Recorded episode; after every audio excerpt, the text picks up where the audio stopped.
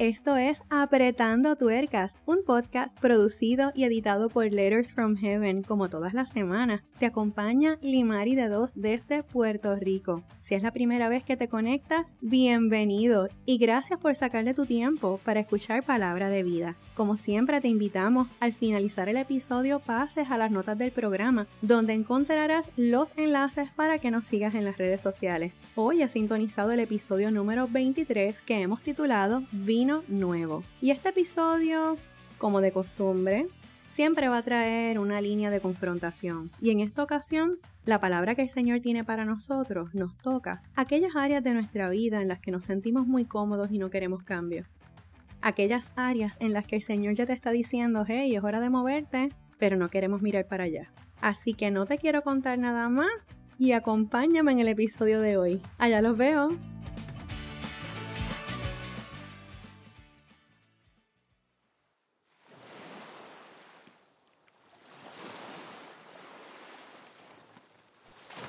Esa brisa marina, ese ruido de las olas, el vaivén, cuando estamos en días que tenemos mucho trabajo y tenemos muchos deseos de descansar, muchas veces llega a nuestra mente esa imagen de estar en la playa, en un sitio tranquilo, sin ruido, en silencio, donde podemos disfrutar de tener un tiempo de paz. Y recuerdo escuchando la brisa marina y el ruido de las olas hace unos años atrás compartía con un grupo de mujeres que se reunía durante las mañanas bien temprano a compartir palabra y a orar. Y lo hacíamos en la playa. Y era un tiempo hermoso, donde nos conectábamos con el Padre y después de ese momento cada cual se iba a su trabajo o a su casa o cualquier otra cosa que tuviera que hacer en su día.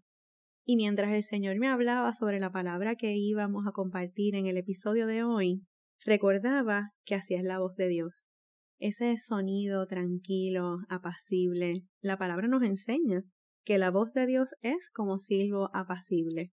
Y traigo esto a mi mente, esta anécdota, este recuerdo tan bonito que tengo de ese grupo, porque vivimos diariamente con tanto y tanto afán que cuando añoramos escuchar la voz de Dios no podemos, porque el volumen de nuestros compromisos, el volumen de nuestros pensamientos, el volumen de nuestras preocupaciones es tan y tan alto que apenas escuchamos la voz de Dios en nuestra vida. Entonces nos encontramos en momentos en los cuales pensamos es que Dios no me escucha, es que Dios no me contesta, pero ¿cuánto tiempo realmente te estás tomando en tener una comunión con Él? ¿Cuánto tiempo estás separando para conectarte con el Señor a través de su palabra y a través de la oración? Y no solamente de la oración, también de la adoración. Entonces nosotros como cristianos podemos caer en rutina, en rutinas que nos lleven más a preocuparnos por hacer que por ser.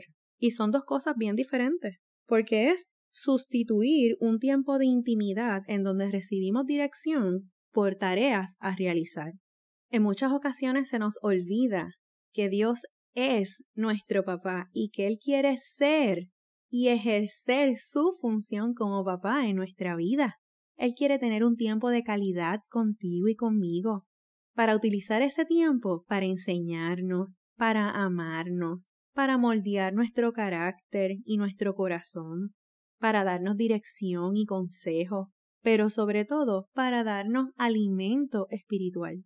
Pero cuando nosotros nos enfocamos en los asuntos de la vida primero, nos enfocamos en solo en hacer. Como abejitas trabajadoras nos perdemos de la bendición de vivir delante de su presencia, porque lo que ocurre es que es en su presencia que no solo obtenemos beneficios como hijos, sino que recibimos su dirección, recibimos su instrucción, nos deja saber cuando ya estamos listos para cerrar capítulos y para dar un paso a lo nuevo que Dios tiene para nuestra vida, para nuestra bendición y para su gloria. Esto trae a mi memoria una parábola que el Señor nos enseña en el libro de Lucas, capítulo 5, versos del 36 al 38. Vamos a leer esta porción de la palabra del Señor con mucha calma porque tiene mucho que enseñarnos. Y la palabra nos dice, y les dijo también una parábola. Nadie corta un pedazo de vestido nuevo y lo pone en un vestido viejo, pues si lo hace, no solamente rompe el nuevo, sino que el remiendo sacado de él no armoniza con el viejo. Y nadie echa vino nuevo en odres viejos. De otra manera, el vino nuevo romperá los odres y se derramará, y los odres se perderán. Y el verso 38 nos dice, Mas el vino nuevo en odres nuevos se ha de echar, y lo uno y lo otro se conservan. Y el verso 39 nos dice, Y ninguno que beba el añejo quiere luego el nuevo, porque él dice, el añejo es mejor. Gracias Señor por esta palabra y dirígenos Señor para transmitir la enseñanza que tienes para nosotros hoy. Para dar inicio, entonces es importante decirles que una parábola es una comparación. Es una ilustración que el Señor usa en la palabra para podernos llevar a una enseñanza. Y en esta particularmente, Dios utiliza varias comparaciones para ilustrar una misma enseñanza. Él habla de odres nuevos y viejos, de vino nuevo y vino añejo. Pero ¿qué son los odres? Un odre era un recipiente hecho de cuero de animal, pero para poder convertirlo en un recipiente necesitaba pasar por un proceso de curado.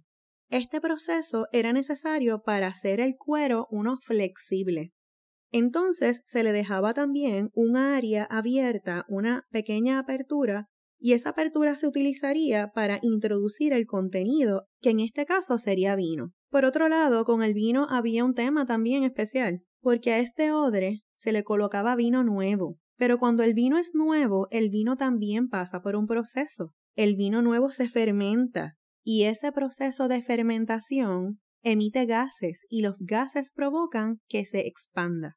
Cuando un odre es nuevo y estaba en su proceso de curado que le daba su flexibilidad, su característica flexible, se llenaba de vino nuevo porque mientras el vino se fermenta y se expande por los gases, el odre, cuando es nuevo, no se va a romper, porque ambos, tanto el odre como el vino, ambos están pasando por un proceso particular que se lleva a cabo de una manera armoniosa. Van en armonía porque mientras el odre está pasando el proceso de curado y está flexible, el vino está pasando por su proceso de fermentación y al expandirse, el odre no se va a romper. Y en esta etapa esos procesos se complementan y se cumple su propósito.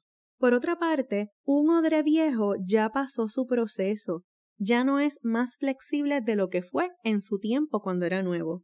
Ya no tiene la capacidad para expandir más.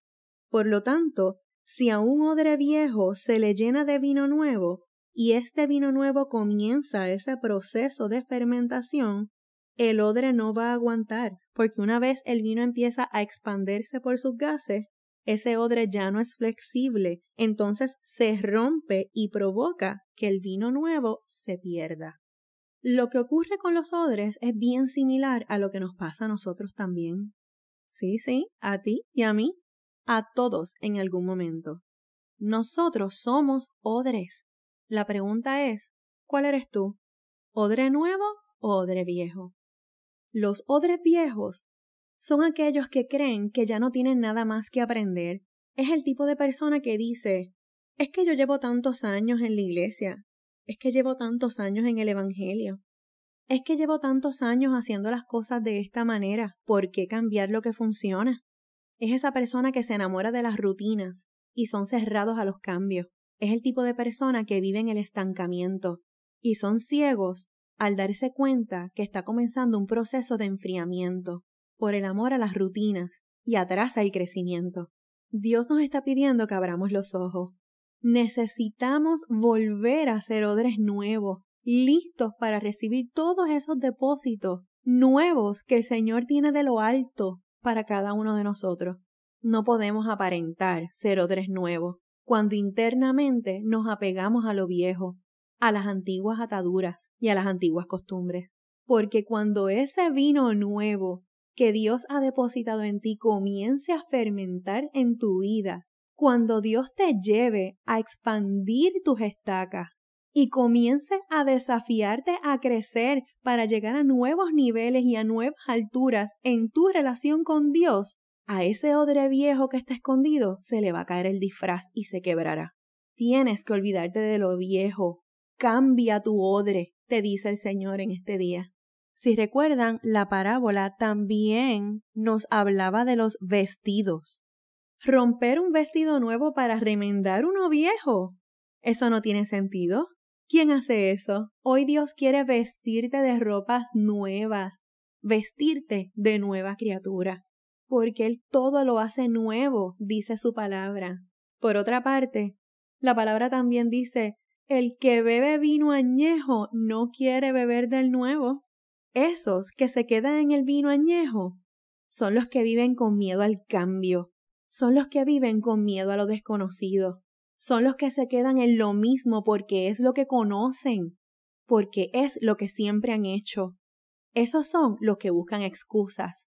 Es que no sé cómo manejarlo, es que no sé cómo hacer eso, es que tendría que aprender nuevamente. Esos son los que tienen miedo al desafío de beber de un vino nuevo que te eleve a un nuevo nivel de relación con Dios. Necesitamos convertirnos en odres nuevos para dejar atrás la rigidez de querer quedarnos estancados en el pasado, quedarnos estancados en la falta de perdón, quedarnos estancados pensando en lo que nos hicieron, en las heridas causadas y en las heridas recibidas, en lo que me debieron de haber asignado a mí se lo asignaron a otro, en todo ese tipo de línea de pensamiento que en lugar de acercarnos a una relación con Dios nos aleja. Necesitamos dejar de ser odres viejos y convertirnos y dejarnos transformar por el Señor en odres nuevos para recibir vino nuevo a ti que aún no tienes una relación con Dios. Él te invita hoy a dejar atrás lo que conoces, porque Dios quiere adoptarte en su familia. Él quiere sanarte, quiere levantarte, quiere restaurarte, quiere regalarte una nueva vida.